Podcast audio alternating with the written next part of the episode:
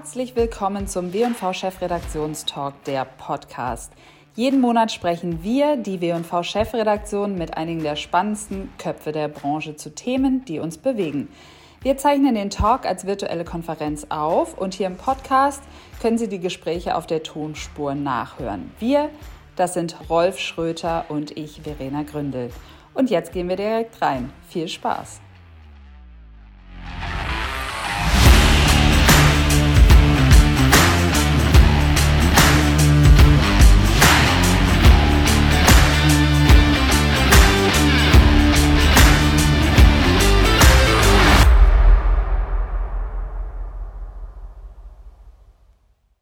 Hallo und herzlich willkommen zur Juni-Ausgabe unseres W&V Chefredaktionstalks.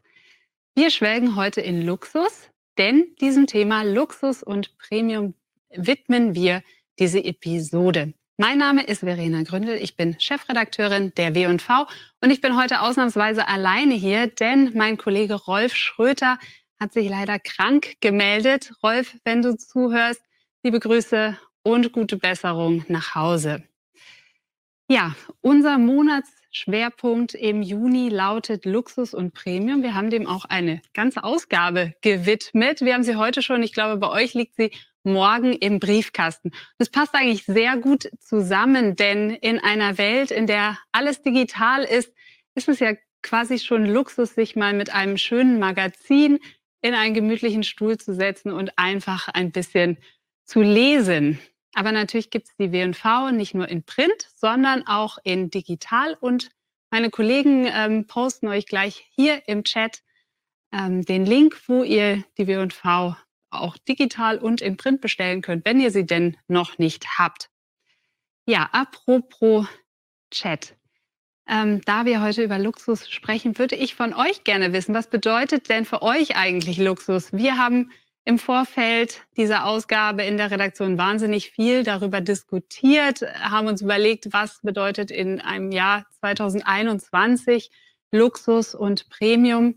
Und ich muss für mich persönlich sagen, ich empfinde Luxus tatsächlich, wenn ich ein bisschen mehr bekomme, als ich erwarte. Also wenn das nette Add-on mit dabei ist. Das kann sein, das Dessert aus Haus oder der, das Glas Prosecco, das ist kostenlos als Überraschung gibt oder vielleicht die Online-Lieferung, die schneller kommt als erwartet oder auch einfach, wenn der Fahrradreparaturservice zusätzlich noch das Rad wäscht und äh, die Kette fettet. Also einfach diese kleine Extrameile, die überrascht und die Spaß macht. Aber schreibt doch mal in den Chat, was ihr als Luxus empfindet.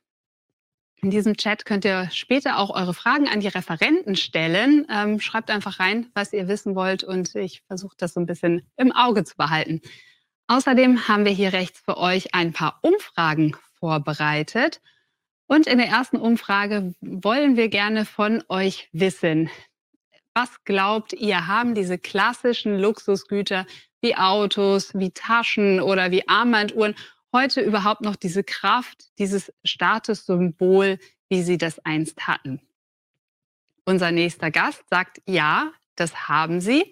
Unser nächster Gast äh, hat sich professionell mit dieser Frage auseinandergesetzt, denn er ist Stiftungsprofessor in Brandmanagement für Luxus und für High-Value-Marken.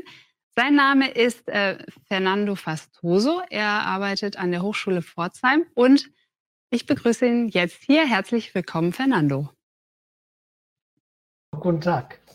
Hallo, Hallo. guten Tag und vielen Dank für die Einladung. Schön, dass du dabei bist. Das ist ein ungewöhnlich, eine ungewöhnliche Professur. Wie kam es dazu? Was steckt dahinter? Ja, eine ungewöhnliche Professur in der Tat, äh, was Deutschland angeht. Also Luxusmarketing-Professoren gab es schon in der Schweiz und in Frankreich. Ähm, vor ungefähr fünf Jahren äh, haben sich äh, Unternehmer aus der Stadt äh, Pforzheim, aus der Goldstadt Pforzheim, bekannt für die Uhren- und äh, Schmuckindustrie, äh, angeführt von der Firma Wellendorf, sich zusammengefunden und sie wollten etwas tun, um die Aufmerksamkeit äh, auf das Thema Luxus zu erhöhen und äh, auch sie fühlen sich mit dem Standort Pforzheim sehr verbunden und sie wollten auch die Kooperation, die bereits seit Jahrzehnten mit der Hochschule besteht, formalisieren in Form eines Stiftungslehrstuhls. Mhm. Okay, interessanter Dreh. Ähm, in der aktuellen Ausgabe bist du mit Interview vertreten. Aber nicht nur du, mein Kollege Rolf Schröter hat Bettina Fetzer, Marketingchefin von Mercedes-Benz, interviewt. Und sie hat auf die Frage, was der Unterschied zwischen Premium und Luxus ist, geantwortet, dass Luxus eine, jetzt muss ich spicken, ein irrationales Verlangen äh, hervorruft. Wie findest du diesen Vergleich? Trifft er zu? Ich finde das gut. Äh, irrational ist das Verlangen nach Luxus schon, wobei generell gesehen ist es so, dass wir uns als Konsumenten viel mehr rational oder viel rationaler wahrnehmen, als wir letzten Endes sind. Luxus oder nicht Luxus. Aber das stimmt schon. Also beim Premium geht es um Best in Class. Da geht es um äh, der Beste zu sein äh, in der Kategorie, besser als die Konkurrenz. Ähm, und Premium geht über äh, Eigenschaften des Produkts, die ähm, äh, fassbarer sind. Bei Luxus dagegen geht es um, um einen Traum. Es geht um Träume ähm, und äh, Luxus, von Luxus träumt man.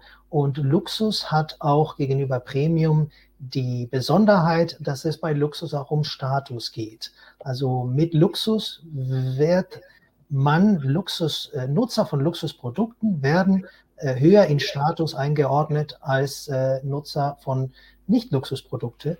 Ähm, das zeigt die Forschung. Ob dann dem spezifischen äh, Luxusproduktekäufer das wichtig ist oder nicht, steht auf einem anderen Blatt. Aber Fakt ist, man wird so wahrgenommen. Ja. Wandelt sich das denn im Laufe der Zeit, diese Wahrnehmung, dass äh, Besitzer von Luxusgütern mit einem höheren Status assoziiert werden, auch gerade im Zuge der Digitalisierung oder vielleicht jetzt auch ähm, in dem Wandel durch, durch Corona in den letzten anderthalb Jahren? In der Tat ist es so, dass es bei, bei Luxus äh, oder bei Status im Allgemeinen, da geht es um, um Assimilation, sagen wir in der Forschung, und Distinktion. Also du möchtest die Produkte nutzen, die äh, in deiner Referenzgruppe, nennt man das, äh, als passend empfunden werden. Und du möchtest, das nennt man Assimilation. Und da möchtest du dich auch absetzen von den Gruppen, zu denen du nicht gehören möchtest. Äh, und um dich abzusetzen, also Status ist da, es wird immer da sein, die Formen dieses Status, äh, dass sie verändern sich. Ähm, äh, dahingehend, dass heutzutage mehr Konsumentensegmente Zugang haben zu Luxus. Also man muss nicht im Luxus leben, um sich Luxus leisten zu können. Und wenn sich jeder ein Produkt leisten kann, dann ist die Fähigkeit dieses Produkts äh, zur Distinktion äh, verringert. Also sucht man sich die nächste, das nächste Produkt oder die nächste Produktkategorie, die einen anders macht. Geht es denn da wirklich immer um finanziell leisten oder geht es vielleicht auch um ganz andere Zugänge? Zum Beispiel im Sneakers-Markt sieht man ja eine deutliche Verknappung zum Beispiel bei Produktlaunches äh, oder auch jetzt äh, in Corona-Zeiten wurden ja ganz andere Dinge als Luxus empfunden, einfach weil wir vieles nicht mehr machen konnten oder zu viel nicht mehr Zugang hatten. Bezeichnet man sowas klassisch auch als Luxus oder geht es nochmal in eine andere Richtung?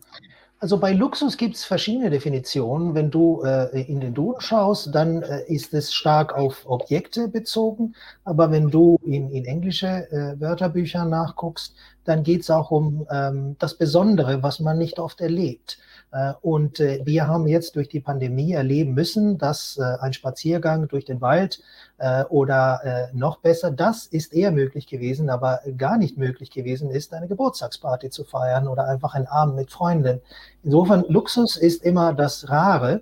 Und in letzter Zeit haben wir erlebt, dass etwas, was jeden Tag uns zugänglich war, plötzlich rar geworden ist. Und deswegen empfinden wir das als Luxus. Mhm. Äh, du hast gerade schon das nächste Stichwort genannt, ähm, Englisch. Du hast 15 Jahre in England gelehrt, soweit ich weiß. Wird da der Luxusbegriff grundsätzlich anders definiert als bei uns? Wo unterscheiden sich die Briten von den Deutschen? Auf jeden Fall. Äh, interessant ist aber, dass sich die Deutschen von, von allen anderen, von allen anderen Sprachen, die ich einigermaßen beherrsche, sich zu unterscheiden scheinen, dahingehend, dass Luxus als Begriff im Deutschen nur negativ beladen ist und im Englischen, im Spanischen, im Italienischen es ausgewogener ist. Also Luxus kann Protz sein, das ist es auch im Deutschen, aber Luxus kann auch Genuss sein oder Schönheit. Das findest du im Italienischen oder im, im Spanischen, im Französischen. Also Unterschied ist im Deutschen nur negativ beladen, äh, im, in anderen Sprachen äh, ausgewogener. Mhm. Ähm, jetzt sagt man ja, dass diese klassischen Statussymbole, ich habe sie eben schon aufgezählt, ich habe drei aufgezählt, ähm, teure Autos, teure Armbanduhren, teure Handtaschen, äh, dass die an Bedeutung verlieren. Liegt das daran, dass der Begriff Luxus ähm, hier hierzulande negativ konnotiert ist oder liegt es am Zeitgeist oder ist es vielleicht absoluter Quatsch? Nein, also ich denke, es ist der Zeitgeist. Es, ist, es ist zum Teil darauf zurückzuführen, was ich gerade gesagt habe. Wenn sich jeder ein Auto heute leisten kann, den sie früher noch wenige leisten konnten, dann ist dieses Auto in den Augen der Beobachter, die mir vielleicht wichtig sind, äh, für mich als Luxuskäufer, äh, nicht, äh, es erfüllt seinen Zweck nicht mehr. Also muss ich mir andere Vehikeln, sagen wir auf Englisch, zum, zum, um, um Status zu präsentieren oder zu erlangen. Äh, insofern ist es so, Distinktion wird immer neue Wege finden. Und vielleicht ist es gerade ein Zeichen von Distinktion, dass ich zum Teil keine Luxusprodukte kaufe, sondern dass ich mir es mir leisten kann, nicht Luxusprodukte mit Luxusprodukten zu mischen oder gar keine Luxusprodukte zu kaufen, weil ich damit in, an meine Referenzgruppe das Zeichen äh, geben kann, ich könnte sie mir leisten, aber das tue ich nicht weil ich das gewisse Etwas habe, was mich von denjenigen unterscheiden, unterscheidet, die meinen, man müsse sich alle Produkte leisten. Man könnte äh, auf Basis dessen, was du gerade sagst, auch annehmen, dass vielleicht Luxusgüter immer noch teurer werden, dass es quasi so ein höher, schneller, weiter in Sachen ähm, Luxusgüter gibt, dass die, die Autos einfach noch hochwertiger, noch teurer werden. Ist das nicht der Fall?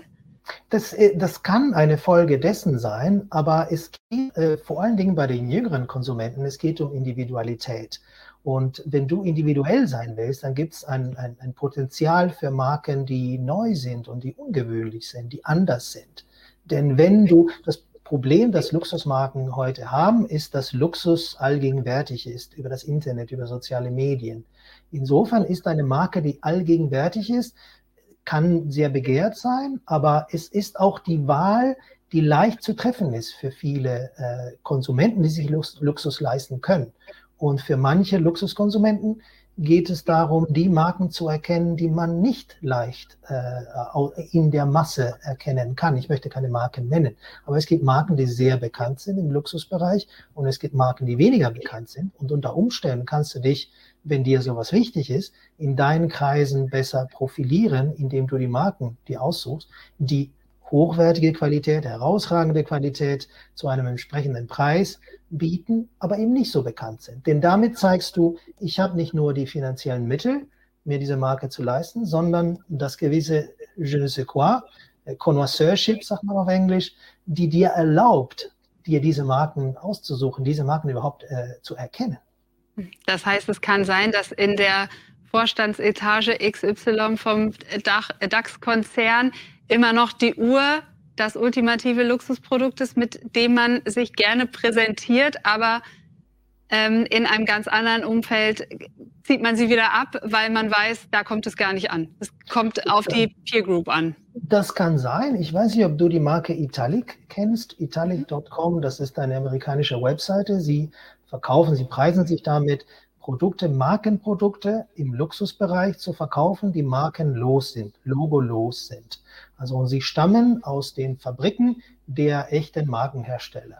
Und diese Produkte haben gar kein Logo. Die nennt man also leisen Luxus oder ganz stummen Luxus, wenn man so will. Auch damit kannst du ein Zeichen setzen. Dir geht es nur um Qualität, dir geht es um Connoisseurship. Und so brauchst du die Marke nicht. Aber was Konsumenten heute machen, Luxuskonsumenten, ähm, die verzichten nicht auf Luxus, sondern sie sind wählerischer. Was für Luxus, mit was für Luxus sie sich umgeben und an wen sie diesen Luxus präsentieren. Ähm, jetzt kommt äh, noch das Thema Nachhaltigkeit ins Spiel. Wie geht Nachhaltigkeit und Luxus zusammen? Bedingt sich das? Schließt sich das vielleicht sogar aus? Oder ist es einfach eine neue Form des Luxus? In der Tat, das ist eine gute Frage, denn lange Jahre hätten wir gemeint, dass Nachhaltigkeit und Luxus äh, eine unmögliche Kombination ist. Denn bei Luxus geht es um Genuss und äh, Self-Indulgence, sagt man auf Englisch, also sich selbst für sich selbst genießen. Und genießen und äh, auf dem Weg dahin die Welt zu retten, in Anführungsstrichen, das sind keine zwei Ziele, die gut zueinander passen. Aber das ist eher die Sicht der älteren Generation. Wenn du dir Umfragen anschaust mit jüngeren Generationen, mit Millennials, aber vor allen Dingen mit Generation Z, Konsumenten, Generation Z, ähm, diese Konsumenten erwarten Nachhaltigkeit. Also für sie ist es selbstverständlich, dass wir uns heute Herausforderungen als Gesellschaften stellen müssen und dass diese Herausforderungen auch was mit sozialen Themen zu tun haben und mit Umweltthemen. Insofern empfinden sie das gar nicht als, äh, als äh, Oxymoron. Äh, wenn du so möchtest. Äh, und deswegen gibt es Webseiten wie Rent the Runway, wo man sich Luxus äh, ausleihen kann, oder Vestiaire Collective, wo du Secondhand-Luxus kaufen kannst. Das ist nicht mehr eine seltsame Kombination für junge Konsumenten. Mhm. Okay, vielen Dank. Ähm, sehr, sehr spannend. Da haben wir einen guten Einstieg, glaube ich, in das Thema heute bekommen. Wir wissen, wo die Reise hingeht, dass weniger manchmal mehr ist und Nachhaltigkeit auf jeden Fall ein wichtiges Thema. Vielen lieben Dank, dass du da warst. Danke, Verena. Danke für die Einladung. Einen schönen Tag dir noch. Ja, dir auch. Tschüss. Tschüss. Ein sportlicher und gesunder Körper ist inzwischen genauso zum Statussymbol geworden wie zum Beispiel ein schnelles Auto. Also warum sollte man nicht einfach Heimtrainer als Luxusgegenstände für zu Hause verkaufen. Genau diese Idee hatte die Trisport AG aus der Schweiz. Sie hat nämlich der insolventen Firma Kettler die Marke Kettler Sport abgekauft, beziehungsweise die Lizenz dafür. Und sie positioniert die Marke jetzt radikal neu. Wie, das wird uns nun äh, Melanie Lauer, sie ist CEO, erklären. Hallo Melanie. Liebe Verena, schönen guten Tag. Hallo.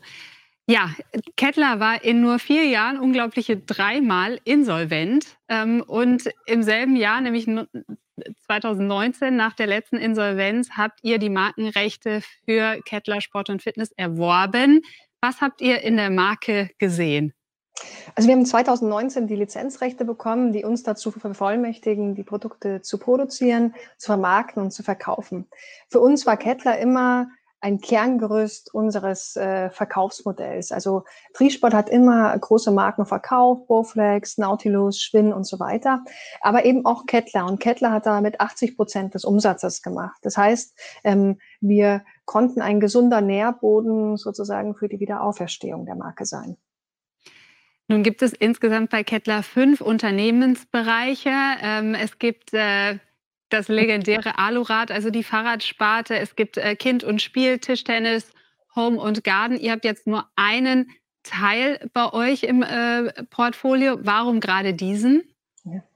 Also in unserer natürlichen DNA der Firma Triesport äh, lagen immer die Fitnessgeräte. Deswegen haben wir uns für diesen Bereich entschieden, ähm, den zu lizenzieren und äh, den dann wirklich auch neu aufzubauen. Und das haben wir auch konsequent getan. Also uns war ganz wichtig, die Marke in die Gegenwart zurückzuholen. Ähm, es wurde ja oft kritisiert, dass sie etwas verstaubt ist, ähm, dass ihr an Modernität fehlt. Und genau die Hausaufgaben haben wir jetzt gemacht und haben uns nicht nur ähm, ein neues Design gemeinsam mit wirklich Größen der Branche ausgedacht, sondern ähm, setzen auch im Bereich Technik auf, auf ganz neue Zugpferde. Das werden wir uns gleich noch äh, anschauen. Ähm, aber vielleicht kannst du uns vorab mal ein bisschen in eure Vision, die ihr mit ja. Kettler Sport habt, einweihen. Also was habt ihr euch gedacht? Was wünscht ihr euch? Was stellt ihr euch vor? Also wir, ich bin neu in der Branche. Ich war vorher nie in der Fitnessbranche und ich glaube auch dieser frische Blick war ganz wichtig. Ähm, mir ist sofort aufgefallen, so wie die Fitness Fitnessbranche, die Fitnessgerätehersteller heute aufgestellt sind. Da geht es ganz viel um Technik, die äh, großartig ist, auch natürlich auch bei den Wettbewerbern. Aber was ganz oft vergessen wird, es geht um Geräte, um Heim-Fitnessgeräte, die auch im Heim stehen sollten. Und äh, man legt bei allem, was man so in sein Wohnzimmer oder seinen Lieblingsraum platziert, irrsinnig großen Wert, dass es in das Gesamtkonzept passt. Und da fallen leider eben die Fitnessgeräte komplett raus. Deswegen haben wir gesagt, wir stellen uns vor, dass wir nicht nur ein Fitnessgerät designen, sondern eigentlich ein Möbelstück für zu Hause. Und äh, das konnten wir natürlich nicht alleine tun. Wir haben uns dazu, das gerade schon mal gesagt, Verstärkung an Bord geholt. Unser erster Gedanke war, wer hat es oder welche Marke hat es geschafft, als erste ein Gerät oder eine Geräteserie ähm, in das Zuhause zu integrieren und damit eine komplett konsistente ähm, Designstruktur zu verfolgen. Und das ist definitiv die Firma Apple. Also was haben wir getan? Wir haben uns ähm, einen äh, Designer von Apple geholt, der die letzten zehn Jahre dort die Produkte massiv geprägt hat und ähm, den Grazer Julian Hönig, der jetzt mit uns die neue, neue Designkonzeption ähm, entwickelt hat und gemeinsam mit For People, einer Agentur ähm, aus London und Amsterdam, realisiert hat. Wir haben dann natürlich auch gewusst, ähm, es geht nicht nur um das Visuelle, wir wollen natürlich auch die Technik State of the Art oder gerne auch einen Schritt weiter vor sein. Und es ist nun mal so, dass im Fitnessbereich die beste Technik aus den USA kommt, denn da ist der größte Fitnessmarkt weltweit. Und so haben wir uns auch dort eine Firma aus Kalifornien geholt, die schon den großen Namen gedient hat, NPD Team, und die jetzt quasi in der Trilogie, also mit Julian, For People und NPD, ähm, unsere Zukunft bauen, unsere neuen Geräte für die Firma Kettler. Nun hast du gerade schon den amerikanischen Markt angesprochen. Da kommt ja euer größter Wettbewerber, würde ich mal so sagen, her. Ähm, wir haben in den letzten zwei Jahren unfassbar viel über Peloton mhm. gesprochen. Man hat das Gefühl, es gibt nichts anderes. Und als Außenstehender würde man sagen, hm, mutig, äh, Kettler geht jetzt äh, Peloton an. Siehst du das genauso? Also Peloton äh, muss man schon sagen, die haben in den letzten Jahren äh, ein, ein super Geschäftskonzept entwickelt. Die haben aber schon im Unterschied zu uns ein anderes Setup. Wenn man sich anschaut, was Peloton macht, das ist die Arbeit eines TV-Channels. Also die produzieren Fitness-Shows. Wir sind kein Fernsehsender, wir sind kein TV-Channel. Ähm, wir sind ein Unternehmen, das vor allen Dingen Sportgeräte herstellt. Ähm, aber natürlich auch den Kunden digitales Angebot geben wird, was wir auch tun werden ab Herbst 2021. wir sind definitiv kein Peloton, also weder von unserer Firmenstruktur noch von unserem Kernziel her. Mhm. Und ich meine, Sie, die setzen ganz stark auf Vernetzung. Ihr bisher noch nicht. Und soweit ich weiß, sind diese großen Bildschirme, die man von den Geräten dort kennt, auch nicht euer Ziel, richtig? Äh, warum, ja. äh, warum wollt ihr das nicht? Also Kettler steht ja oder stand immer dafür, dass die Geräte langlebig sind. Gerade in der Pandemie hatten wir viele Kunden, die angerufen haben, gesagt haben, ich bin Stammkunde, ich habe vor 30 Jahren ein Gerät gekauft, das läuft immer noch. ähm, und die sollen auch so lange laufen, gerne, ja. Und wenn man jetzt aber sagt, man setzt einen großen Bildschirm auf die Geräte, ähm, dann äh, sind die Geräte relativ schnell außerhalb des Lebenszyklus, weil sich die Technik so schnell verändert. Deswegen sagen wir unsere Kunden, unsere Kunden bring your own device, nimm dein Tablet, nimm dein iPad, Setz es auf dein Fitnessgerät und du hast dazu noch einen kleinen Bildschirm, mit dem du ähm, deine, deine Herzfrequenz und alles andere abgebildet bekommst. Und kannst natürlich gleichzeitig mit der im Herbst kommenden Cat App deine Gesundheitsdaten dann auf deinem großen privaten Tablet speichern. Auf der anderen Seite gibt es natürlich Kunden, die sagen, ich möchte kein Padlet, ich möchte auf mein Gerät steigen, ich möchte auf den On-Knopf drücken und dann alles parat haben. Auch denen bieten wir eine Lösung, also für zwei Geräte aus der neuen Indoor Cycle Serie, für die Premium-Geräte, da bieten wir auch die Möglichkeit, optional einen großen Bildschirm zu kaufen, sodass alle Kunden happy und zufrieden sind. Jetzt haben wir den Spannungsbogen schon äh, so lange aufrechterhalten. Jetzt ja. wollen wir sie aber mal enthüllen, weil ich bin, ich bin ein bisschen stolz, weil hier bei W&V äh, haben wir sie zum ersten Mal in der Öffentlichkeit. Ne? Also vielleicht habt ihr draußen sie heute schon bei uns auf der Webseite gesehen, aber wir haben sie natürlich jetzt auch hier und sonst hat sie, glaube ich, noch keiner gesehen, oder? Ja, ihr seid tatsächlich äh, das erste große Medium, das diese Bikes präsentiert. Wir hatten es vorher mal auf so einer Spezialisten-FitTech Summit, die für den Sportbereich ist, aber hier heute äh, große Premiere, Verena, äh, bei WMV, dem Chefredaktionstalk. Okay, äh, dann würde ich einmal in die ähm, Technik schielen, weil ich glaube, wir haben es vorbereitet. Genau, das, äh, das hier genau. ist eines der Radmodelle, die dann 2022 kommen, stimmt's? Richtig, also wir haben drei verschiedene Modelle, einmal für den Einsteigerbereich, einmal für den fortgeschrittenen Kunden und einmal auch für die absoluten Profis. Ähm, unterschiedliche Einstiegsklassen bei den Preisen bedeutet auch unterschiedliche Technik. Das heißt, es geht hin von einer einfachen äh, manuellen Magnetbremse bis zu einer elektronischen Magnetbremse und einer Induktionsbremse für ähm, feinere Widerstände und ähm, damit eben auch andere Einstiegsklassen. Die, das Gerät gibt es in verschiedenen Farben. Wir haben ganz bewusst gesagt, wir wollen weg von diesem tristen Schwarz. Das Zuhause ist bunt oder farbenfroh und ähm, schwarze Geräte machen einfach nicht grundsätzlich eine gute Laune. Es soll sich ja im Wohnbereich einfinden. Und deswegen gibt es unsere Geräte einmal im Einsteigerbereich in einem schönen Grünton, in einem leicht Lichtgrau und in einem ähm, Anthrazit, in einem Stone-Ton. Ähm, und dann haben wir es natürlich auch noch in einer neongelben Farbe und genauso auch in dem Terrakotta. Das wird es in diesem Beispiel sehen. Ich glaube, wir haben auch noch ein anderes Bild vorbereitet mit mehreren Modellen. Ich meine, dieses Design ja. ist ja nun wirklich äh, sehr ungewöhnlich. Ähm, was habt ihr euch sozusagen dahinter gedacht? Was ist, was ist der Antrieb? Warum sieht es so anders aus als, als alle ja. anderen Hometrimmer, die man kennt? Also wir haben tatsächlich eins gemacht. Wir haben erstmal uns mit Architekten unterhalten, wie das Wohnen der Zukunft aussieht. Und sind ganz schnell zu dem Entschluss gekommen, so ein Gerät, das muss, das muss flexibel sein, das muss auch irgendwie eine natürliche Form haben, darf nicht zu technisch aussehen. Ähm, mehr Fantastik als Plastik ähm, ist gefragt. Ähm, also genau andersrum, wie das sonst in der Fitnessbranche immer so der Fall ist. Da geht man immer Richtung Plastik eher. Und es soll Freude machen und einen motivieren, aufzusteigen. Wir haben auch bewusst eine ganz andere Gestellform gewählt, ähm, als man sie heute sieht, wenn man in den klassischen Radsportbereich oder Indoor-Sportbereich schaut. Wir haben so eine, wir nennen das X-Form, also steht auf einem X-Gerüst und verjüngt sich dann nach oben ganz elegant, ähm, so dass wir wirklich von diesem ersten Anblick, hey, das ist ein Indoor-Bike, komplett weggehen. Und ich glaube, das ist uns sehr gelungen. Interessant war auch, ich kann mich noch erinnern, ich war mit Julian Hönig, dem, der Designer, war ich am Zürcher See spazieren und wir hatten unser erstes Walk and Talk Brainstorming, Englisch. Und ähm, dann haben wir gesagt, wie würde ein Fitnessgerät aussehen, wenn Hey es designen würde? Und so begann genau vor circa zwölf Monaten diese Reise. Und ich muss sagen, Verena, ich bin mindestens genauso stolz, wie du vorhin warst, eine Premiere vorzustellen, bin ich es heute herzuzeigen, weil es wirklich für uns der Wendepunkt bei Kettler ist. Eine, eine ganz neue, frische, junge Zukunft. Mhm.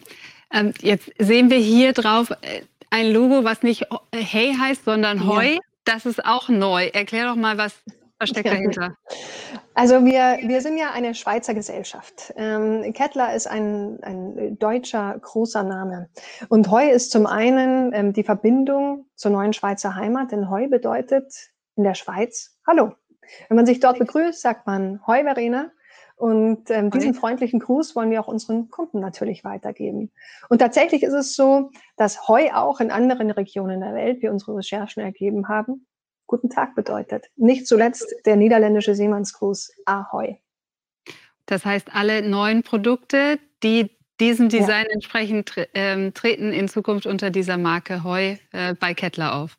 Richtig. Also wir haben natürlich noch Produkte der alten Serie, der alten Designsprache, die heißen äh, weiterhin auch Kettler, die wird es auch weiterhin geben. Wir gehen davon aus, dass wir ungefähr 80 Prozent unserer Geräte ähm, bis 2023 ähm, umdesignt haben, also einen neuen Design ähm, dann releasen. Und alles, was dieser Gerätelinie entspricht, das heißt Heuber Kettler. Sehr spannend. Ähm, eine abschließende Frage. Ich habe es gerade schon erwähnt. Insgesamt gibt es fünf Sparten unter der Marke Kettler. Die sind mhm. alle verkauft an unterschiedliche Unternehmen. Ähm, ihr positioniert euch jetzt bewusst als sehr hochwertig, als mit sehr hohem Designanspruch, als Premium. Habt ihr nicht ein bisschen Sorge, dass die anderen in eine andere Richtung gehen und vielleicht das auch eurer Marke schaden könnte? Ja, also wir sind schon dabei, mit unseren anderen äh, Markeninhabern oder die die Lizenzrechte haben, ein Coexistenz-Agreement zu schließen. Tatsächlich sind wir in der glücklichen Lage, dass ähm, ja auch sich sehr äh, anspruchsvolle Eigner gefunden haben, wie Kettler Alurad, die jetzt auch Sebastian Schweinsteiger als Leitpferd eingespannt haben. Da sind wir wirklich ähm, in einer schönen Gesellschaft und haben keine Angst, dass die Marke an Qualität oder Renommee verliert.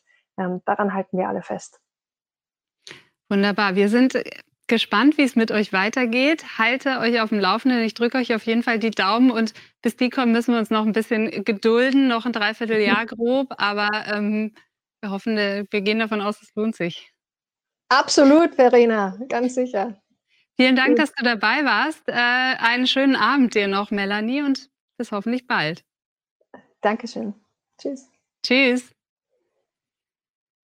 So, und unseren nächsten Gast, den kennt man vor allem, weil er lange Zeit das Marketing der Juwelierkette Wempe geleitet hat. Er weiß also ganz genau, wie man Luxusgüter an die Frau und an den Mann bringt. Und äh, bei seiner Arbeit hat er eine Marktlücke entdeckt und die möchte er jetzt füllen. Herzlich willkommen, Jan-Piet Stempels. Hallo, hallo, guten Abend aus Hamburg. Hallo, herzlich willkommen. Schön, dass auch du dabei bist. Ähm, ich darf es schon mal verraten, es geht um eine Online-Medienplattform, die sich nennt The Educated Cool. Erzähl uns doch mal ein bisschen, was dahinter steckt und vor allen Dingen, wie du auf diese Idee gekommen bist und wie, was da mit der Marktlücke war. Ja, ja, also das hat tatsächlich was mit meinem, mit meinem Job und meiner Position bei Wempe zu tun, äh, vornehmlich ähm, ich war da als CMO verantwortlich für sieben Länder ähm, und in, in, der entsprechenden Klientel und Zielgruppen, die es zu erreichen galt und bin ähm, nicht überraschenderweise auf eine äh, extrem fragmentierte und regionale Medienlandschaft im Luxus-Lifestyle-Bereich natürlich gestoßen. Das kennt jeder von uns. Ähm, das ist in Teilen natürlich auch in Ordnung, weil es den kulturellen Geflogenheiten Rechnung trägt. Aber wenn man eben halt effizient auch wirklich Top-Zielgruppen im internationalen oder zumindest im paneuropäischen Kontext erreichen will, dann ist das, macht das schlechte Laune. Ähm, das ist das eine. Und das andere ist, dass ich aber auch persönlich ähm, letzten Endes für mich als Luxus-Lifestyle-Medien-Heavy-User festgestellt habe, dass ähm, es mich eigentlich schon seit Jahr und Tag stört, dass ich immer, dass ich immer reduziert werde äh, von den Luxusmedien auf, auf die Funktion eines Konsumenten. Und das ist das natürlich, ich sehr, sehr gerne wunderbare Uhren, Schmuck für meine Frau kaufe, äh, Schuhe, Blazer, whatsoever. Aber ich auch interessiert bin an Kultur äh, und an, an vielen anderen Dingen. Und ähm, wir haben gesagt, dass wir A, rein medial im Medienangebot eine Lücke sehen, aber auch thematisch eine Lücke sehen und viel Luft nach oben und haben gesagt, das wollen wir besetzen. Wir wollen mit einem breiten General Interest Anspruch hier an die internationalen Luxuszielgruppen oder luxusaffinen Zielgruppen sozusagen herangehen. Und das, daraus ist dann Educated Cool geworden. Okay. Ist das äh, wirklich eine Zielgruppe, die vernachlässigt wurde? Man hat ja das Gefühl, am Zeitschriftenregal ähm, gibt es unfassbar viele Magazine in alle. Richtungen und auch alles, was das Luxus Herzbegehrt oder das Gentleman Herzbegehrt, wie ihr es ja, glaube ich, auch äh, nennt. Äh, ja. ja, aber das hat alles nicht dem entsprochen, was du dir vorgestellt hast. Ja, also ich glaube, dass, ähm, sagen wir mal so, die auf den ersten Blick die weiblichen Zielgruppen sehr, sehr gut bedient sind. Ähm, ähm, aber wenn man sich die Titel genauer anschaut, dann ist da sehr, sehr viel PR-Journalismus dabei, dann ist da wenig Substanz ähm, und wenig, was wirklich befriedigend ist und wirklich auch gut gemacht ist. Und bei den Männern ist es so, dass es natürlich eine Vielzahl von auch im internationalen Kontext, eine Vielzahl von Special Interest Magazinen gibt für jedwedes Hobby, groß, klein, dick, dünn, das Auto, die Kunstsammlung, you name it aber ein übergreifendes, ähm, ein, ein übergreifendes Kurationsangebot sozusagen, im besten Sinne General Interest, im besten Sinne eine, eine inspirierende Wundertüte, sage ich mal, die gibt es kaum. Ich persönlich ernähre mich jedes Wochenende von der Financial Times Weekend. How to Spend It ist ja häufig dabei, das ist wunderbar, aber das ist eben halt auch na, es ist ein bisschen zu wenig. Das ist, äh, das ist letzten Endes auch gerade für die Werbung Treibenden ähm, sehr, sehr schwierig, da tatsächlich äh, etwas zu finden, was passend ist. Und deshalb haben wir gesagt, da, da, da muss was her. Vor allen Dingen, weil auch die, die etablierten und tradierten Verlage im Printbereich das alles rauf und runter gut exerziert haben, aber diesen Sprung ins Digitale nicht geschafft haben, meines Erachtens. Mhm, okay, ähm, das heißt, äh, neuer Luxus ist so ein bisschen der Anspruch, den, den du auch hast, New Luxury äh, ja. nennt man das. Wie hat sich genau. das denn aus deiner Sicht äh, weiterentwickelt? Was, was genau verstehst du darunter? Mm, also es gibt ein wunderschönes Zitat von dem Modedesigner Oscar de la Renta, der gesagt hat, Luxus ist für mich sinngemäß, Luxus ist für mich nicht, äh, da geht es nicht um, um teure Preisschilder, da geht es nicht darum, mir teure Sachen zu kaufen, sondern es geht um, um, um eine Einstellung zu den Dingen, so dass ich sie wertschätzen kann, dass ich Qualität wertschätzen kann. Und wenn man, wenn man, wenn man mit diesem Anspruch an den Luxus herangeht, dann ist man automatisch, glaube ich, in diesem Label New Luxury, ähm, das ja letzten Endes auch nur ein Label ist, das glaube ich, aufgetaucht ist, weil in der Realität schon ganz, ganz viele nachwachsende Generationen sowieso, aber auch die älteren Herrschaften plötzlich merken, es geht gar nicht mehr um dieses höher, schneller, weiter. Es geht gar nicht mehr um diesen Bling-Bling-Luxus der reinen Distinktion, der reinen Distinktionsfunktion, sondern es geht ein Stück weit auch vielleicht wieder back to the roots zu einem Luxusverständnis, das ähm, Qualität wertschätzt, ähm, Einzigartigkeit, Kreativität wertschätzt, auch, auch, auch die intellektuelle Leistung.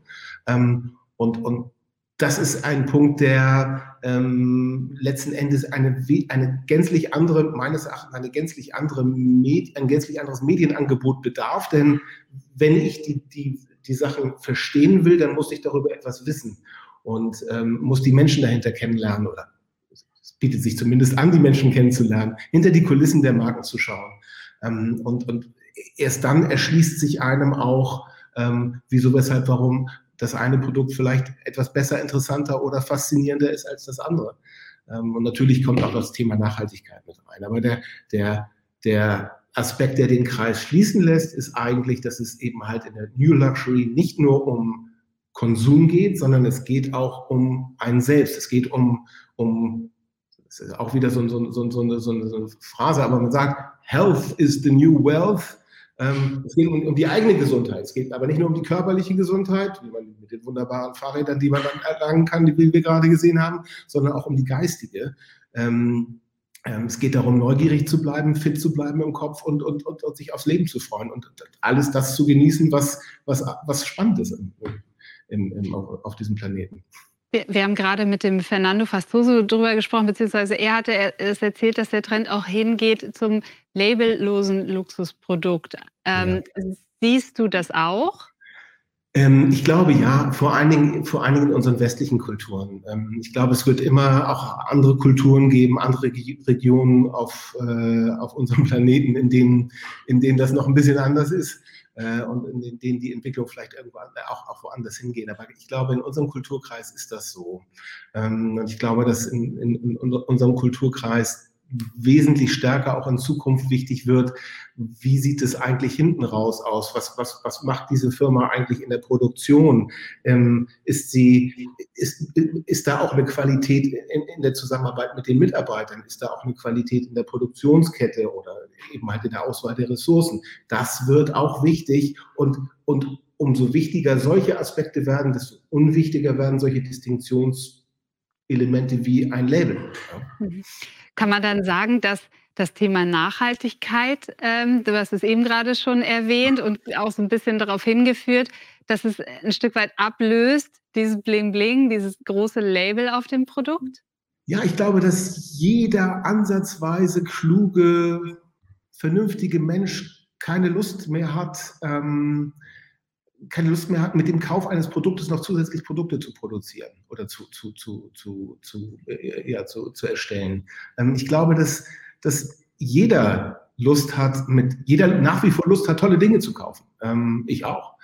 Ähm, aber, aber man möchte es mit einem guten Gewissen tun. Man möchte eigentlich auch diejenigen, die, die Hersteller, die, Manu, die, die, die Manufakturen belohnen, die sich Mühe geben und sagen, wir bleiben bei unserer Tradition, aber wir möchten das im Einklang mit der Natur machen. Und, und ähm, in, insofern, ja, das ist, die, dieser Kontext wird immer wichtiger. Wir merken, ich habe das auch bei, bei Wempe gemerkt, die nachwachsenden Generationen, die Kundinnen und Kunden fragen auch, woher kommt das Gold? Was, wie, wie sieht das bei euch aus? Äh, was machen die Uhrenmarken eigentlich? Ähm, wenn ich jetzt hier meine Rolex oder Patek oder ähnlich kaufe, was passiert denn eigentlich später damit? Beziehungsweise wie sieht das, wie, wie kann man sich das eigentlich vorstellen in der Produktion?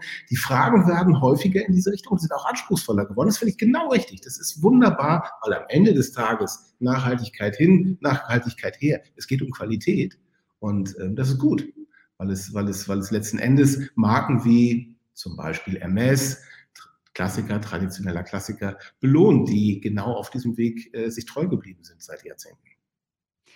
Ähm, wir haben vorhin auch über dieses Thema schon gesprochen oder die Frage in den Raum gestellt, ob ähm, die klassischen Statussymbole, die Uhr, die Handtasche, das Auto, weniger Bedeutung äh, erlangen in Zukunft, ob, ähm, ob andere Dinge wichtig werden. Trotzdem geht es bei euch auch noch sehr viel um Armbanduhren. Ähm, dabei sieht man immer häufiger auch die Apple Watch äh, am Handgelenk, die ist auch zum Statussymbol geworden. Ähm, wie, wie, ist es mit diesem klassischen Statussymbol Uhr? Ja oder nein? Mhm. Und in welche Richtung geht's?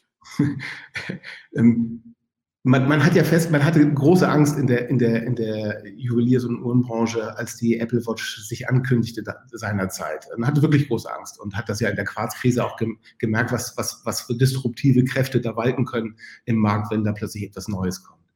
Aber man hat festgestellt, dass ähm, dem gar nicht so ist. Apple ist der größte Uhrenhersteller weltweit, ja, das ist richtig. Aber ähm, die Umsätze sind überhaupt nicht zurückgegangen, auch die Stückzahlen nicht, ganz im Gegenteil.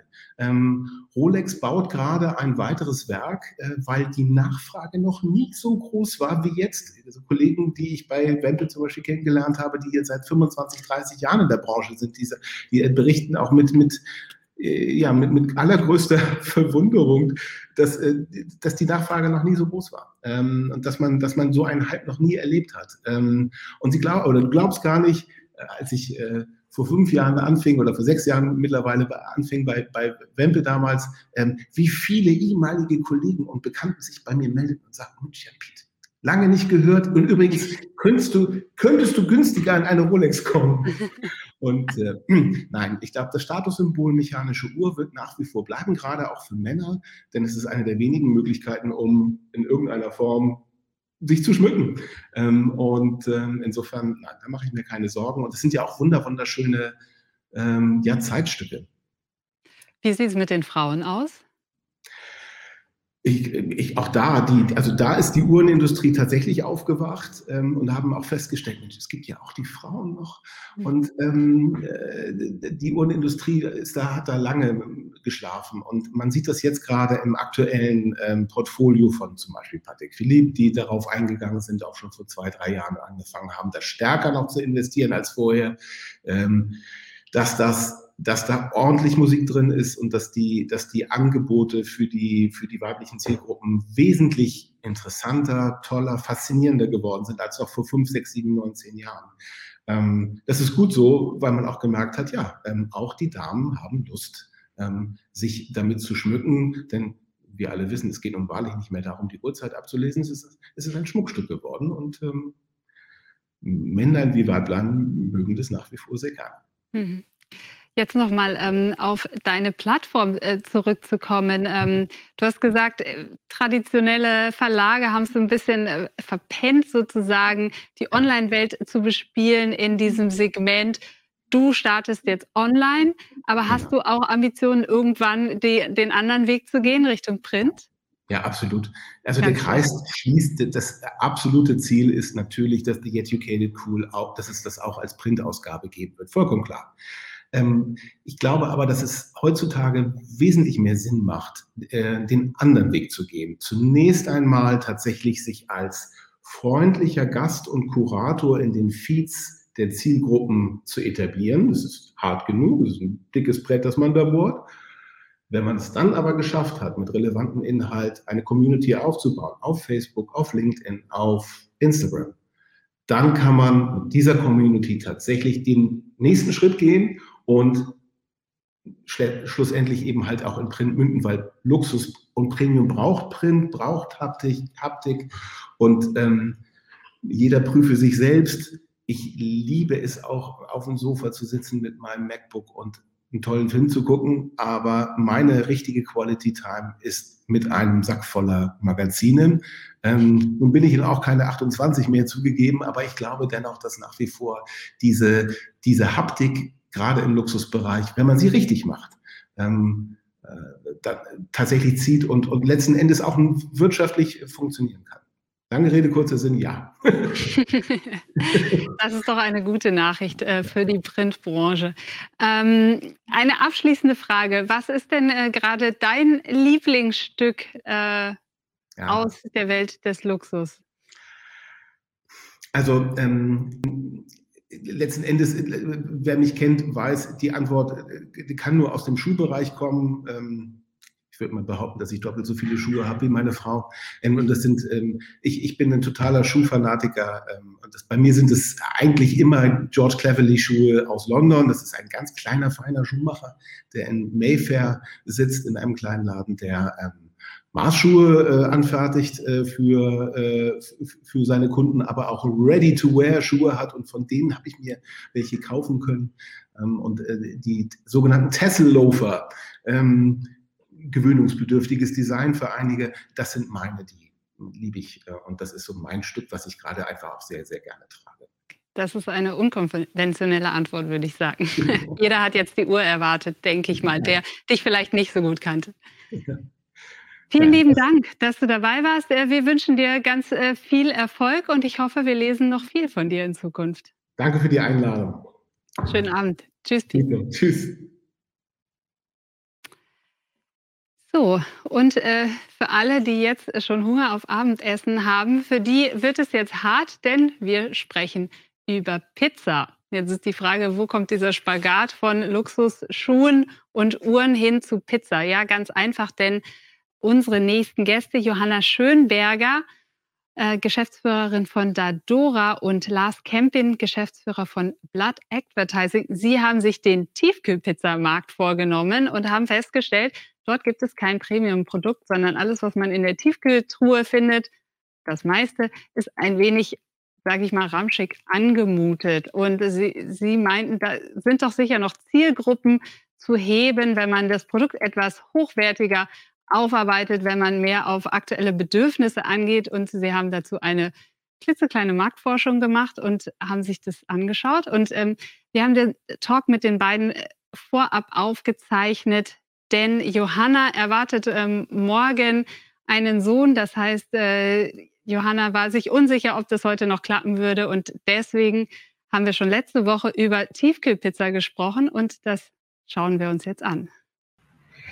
Herzlich willkommen, Johanna. Herzlich willkommen, Lars. Schön, dass ihr dabei seid. Ähm, wir wollen heute über Tiefkühlpizza sprechen und zwar über Premium-Tiefkühlpizza.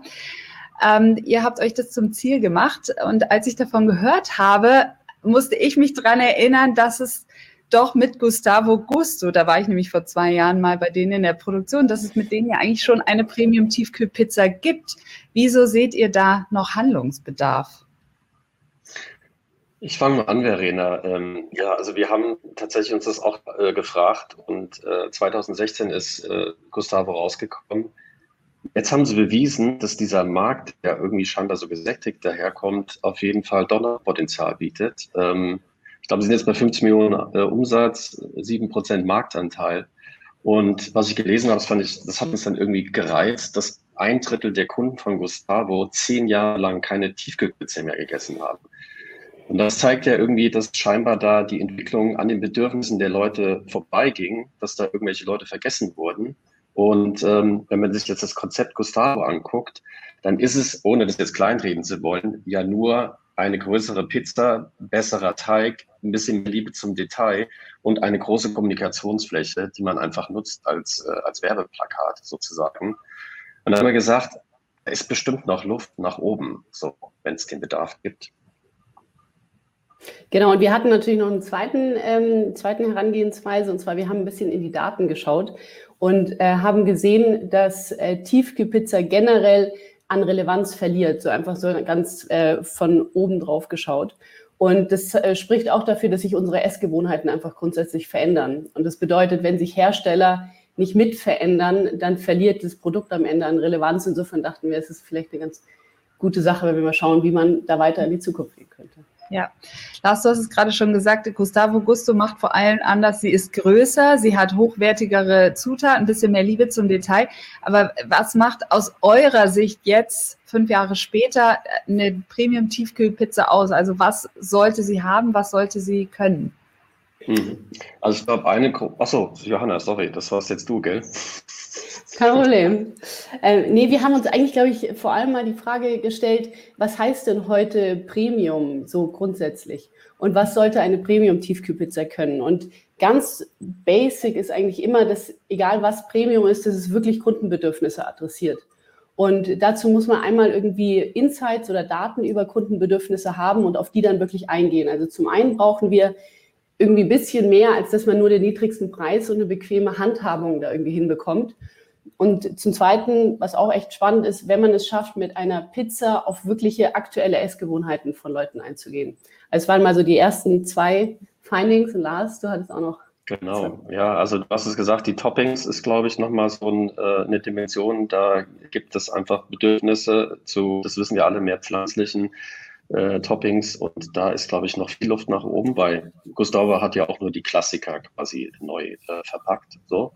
Und äh, ich glaube, dann gibt es natürlich diese ganzen anderen Dimensionen, also Verpackung, ja, ähm, das, das Sourcing von meinen ähm, äh, äh Zutaten, also vom Acker bis zum Teller, äh, diese Nachhaltigkeitsdimension, wie, wie ist das meine Haltung, wie sehr bringe ich das auch in der Verpackung rüber? So, ich glaube, all das könnte nochmal so ein ziemlich gutes Premium-Produkt, wenn, wenn alle diese Sachen zusammenkommen, ähm, zusammenfügen. Und äh, da sehen wir auf jeden Fall noch Luft nach oben und sind wir ein spannende, ähm, ja, spannendes Konzept und darüber haben wir uns Gedanken gemacht. Mhm. Jetzt haben ja ähm, die großen Konkurrenten von Gustavo Gusto Wagners und äh, Dr. Oetker auch Premium-Tiefkühlpizzen auf den Markt gebracht, nachdem ähm, Gustavo Gusto sich äh, versucht hat, breit zu machen in den Supermärkten. Ernst Wagners Original und äh, Lamia Grande treffen die mehr ähm, das Bedürfnis der, der, der Konsumentinnen oder ähm, ja, seht ihr das kritisch, ist das eigentlich auch nur ja, in erster Linie eine Vergrößerung des Durchmessers? Also ich finde es, äh, ohne das kleinreden zu wollen, auch da arbeiten Leute hart an diesen Innovationen. Ähm, trotzdem habe ich das Gefühl, wenn wir alles, was ich eben gesagt habe, diese sämtlichen Dimensionen vom Premium wirklich ernst nehmen und sich vielleicht auch eine Haltung leisten kann und die Sourcing von Rohstoffen und Bio und all die Sachen ähm, mal in die Waagschale wirft, dann muss man sagen, ist da auch noch Luft nach oben. So, das ist ja okay, das Erfolgsrezept jetzt dazu folgen und äh, diesen Markt auch besetzen zu wollen völlig legitim, aber äh, wenn man das Packaging sich anguckt, habe ich das Gefühl, wie das Gefühl, das ist immer noch sehr, sehr breit, das ist immer noch sehr, sehr mainstreamig, das will vielen, vielen gefallen und man läuft ja immer Gefahr, dass man nicht so wirklich jemanden begeistert mit so einem Ansatz und deswegen haben wir halt immer mal in die Daten geguckt du hast es gerade schon angesprochen, ihr habt Marktforschung gemacht, ähm, ihr habt euch wirklich tief reingegraben in die Bedürfnisse der Konsumentinnen und Konsumenten. Was kam dabei raus? Ähm, das ist ganz äh, spannend und zwar eine Sache muss man vielleicht davor noch kurz sagen. Wir haben wirklich KI-basierte digitale Marktforschung gemacht und der Unterschied zur klassischen Marktforschung ist, dass man damit jetzt nicht rausrennt und sagt, okay, ich befrage Leute und frage, was sie mögen und baue dadurch mir irgendwie einen Insight zusammen. Auf diese, durch diese Fragen beeinflusst man oft, was man als Antwort bekommt. Und wir haben das anders gemacht. Wir haben 28 Millionen Nutzerdiskussionen aggregiert und es wird eben in diesen Nutzerdiskussionen stecken diese zwei Zielgruppen drin, Frauen und Foodies. Und wenn man Nutzerdiskussionen anschaut, dann hat man ungeprimte Daten. Das heißt, man hat, ähm, man schaut einfach oder hört einfach zu, was Menschen reden. Und diese Daten haben wir genutzt und da haben wir natürlich zum einen gesehen, dass wirklich diese klassische Tiefkühlpizza verliert. Der Trend geht runter, die Relevanz geht weg. Und zum anderen auch, wenn man sich die klassischen Tiefkühlpizza-Varianten anschaut, also Pizza Salami, Pizza ähm, Schinken werden unattraktiver. Und parallel sieht man, dass ganz klar irgendwie Ernährungstrends wie gesunde Ernährung, ähm, Clean Eating und auch so Sachen wie regionale und nachhaltige Lebensmittel wahnsinnig in den Fokus kommen. Das heißt, das war schon mal so die Basis, weshalb wir gesagt haben, da kann man auch mit einem Pizza-Konzept drauf eingehen. Mhm. Da möchte ich noch ganz kurz ergänzen. Also ähm, grundsätzlich finden alle dieses, dieses Konzept der Bequemlichkeit an der TK-Pizza nach wie vor super. So, das Zeitersparnis macht mein Leben leichter. Aber wir konnten halt auch sehen, dass äh, ernährungsbewusste Frauen, die werden, zum, die werden total getriggert durch diese Reduktion, durch Leichtigkeit, durch nachhaltige Verpackung, durch Pflanzliches. So. Und äh, Male Foodies, so haben wir die andere äh, Zielgruppe äh, ins Visier genommen, die sind zum Beispiel bei dem Thema vegan, pflanzlich noch so ein bisschen, ja, eigentlich gut, aber schmeckt das denn eigentlich? Insofern mussten wir denen eigentlich eine Brücke bauen hinzu, ey, das ist super genussig und äh, deswegen äh, ist eben unsere Verpackungsübersetzung dann halt eben quasi im Beef Porn-Style, was ein wirklich kleines, geiles Stück Pizza zeigt, was super saftig daherkommt, aber eben fleischlos ist. So.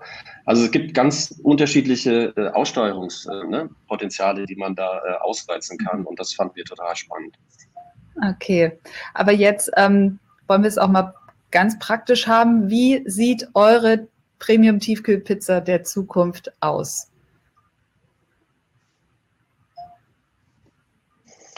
Ähm, wenn wir die jetzt mal einblenden könnten, dann wäre das super, weil dann, genau, dann hat man es mal hier vor Augen. Das ist jetzt äh, der Ansatz äh, ernährungsbewusste Frauen ähm, mit der totalen Reduktion. Also wahrscheinlich werden uns Verpackungsdesigner hier die, äh, den Kopf abreißen wollen, weil wir natürlich hier auch überhaupt nicht den klassischen Serviervorschlag bieten, sondern tatsächlich sehr reduziert die Hauptzutat eben hier den Spargel zeigen. Ähm, dann diese ganze Haptik ist eine Kartonage, geprägtes Logo, natürlich bio äh, und äh, pflanzlich. Äh, so, das, das macht eigentlich dieses reduzierte Gesundheit, Clean Eating Konzept aus in all seiner Konsequenz und all seiner Strenge, wenn man das tatsächlich hart an diesen Bedürfnissen der ernährungsbewussten Frauen ausrichtet. Mhm. Genau, und das Pendant, das wäre dann, weiß ich, ob wir das jetzt noch zeigen können, aber das wäre dann eben die äh, Male Foodie Variante. Da ist sie schon. Genau, das ist jetzt, äh, wie gesagt, hier sieht man auch ähm, wie edles Packaging, auch schwarz gezogen, auch geprägtes Logo, Handwerk, Handwerklichkeit. Äh, aber hier eben dieser Unterschied, dass man hier doch ein Stück zeigt äh, von dieser Pizza. Und das meine ich eben, diese saftige, hier von der Beef-Zeitung kennt man ja das Fleisch, was dann nur so im Anschnitt ist, saftig. Also das haben wir versucht, eben diesen Genussaspekt hier sehr stark in den Fokus zu stellen, weil es, wie gesagt, diese Hemmnis gibt, so kann das denn eigentlich lecker sein, so eine pflanzliche Pizza-Alternative. Richtet sich also ganz konsequent an den, den Bedürfnissen der Mail-Foodies aus. Und was ist konkret drauf oder aus welchen Zutaten besteht sie? Weil das ist ja mindestens genauso wichtig wie die Verpackung, würde ich mal sagen. Absolut. Und da haben wir auch wieder die Daten nämlich genutzt. Und da kann man dann eben auch wiederum abfragen, ähm, ja, welche Belagkonstellationen äh, oder Belagkreationen besonders fancy aktuell gelten. Und ähm, da haben wir gesehen, Spargel ist ho hoch im Kurs, haben wir schon gesehen. Rosmarin, Rucola oder auch Zwiebeln interessanterweise. Also wenn man in diesem veganen, vegetarischen Bereich bleibt, ähm, wären das so vier Grundzutaten, mit denen man da gut spielen kann. Wie kriegt man denn Rucola aus dem Backofen noch gut hin? Ich glaube, am Ende dann auch vielleicht nochmal drüber gestreut. Ah, der ist in so einer extra Tüte, die man, okay. Das frische Paket. Ich, ich habe mich gefragt, ähm, Vorbild ist ja da auch immer die Pizzeria um die Ecke, die gute, zu der wir so gerne gehen. Und die hat ja auf der Karte oftmals dann doch auch die klassische Salami, Regina und äh, Prosciutto und wie sie alle heißen. Ähm, ist, sind diese ausgefallenen Varianten dann wirklich die, die die Leute wollen? Oder ist die Pizzeria von nebenan vielleicht auch hinterher, hinter dem Trend? Ich glaube, die klassische Pizzeria, entschuldige, Glas. Die klassische Pizzeria ist viel ähm, freier natürlich zu experimentieren. Es gibt immer Tagesgerichte.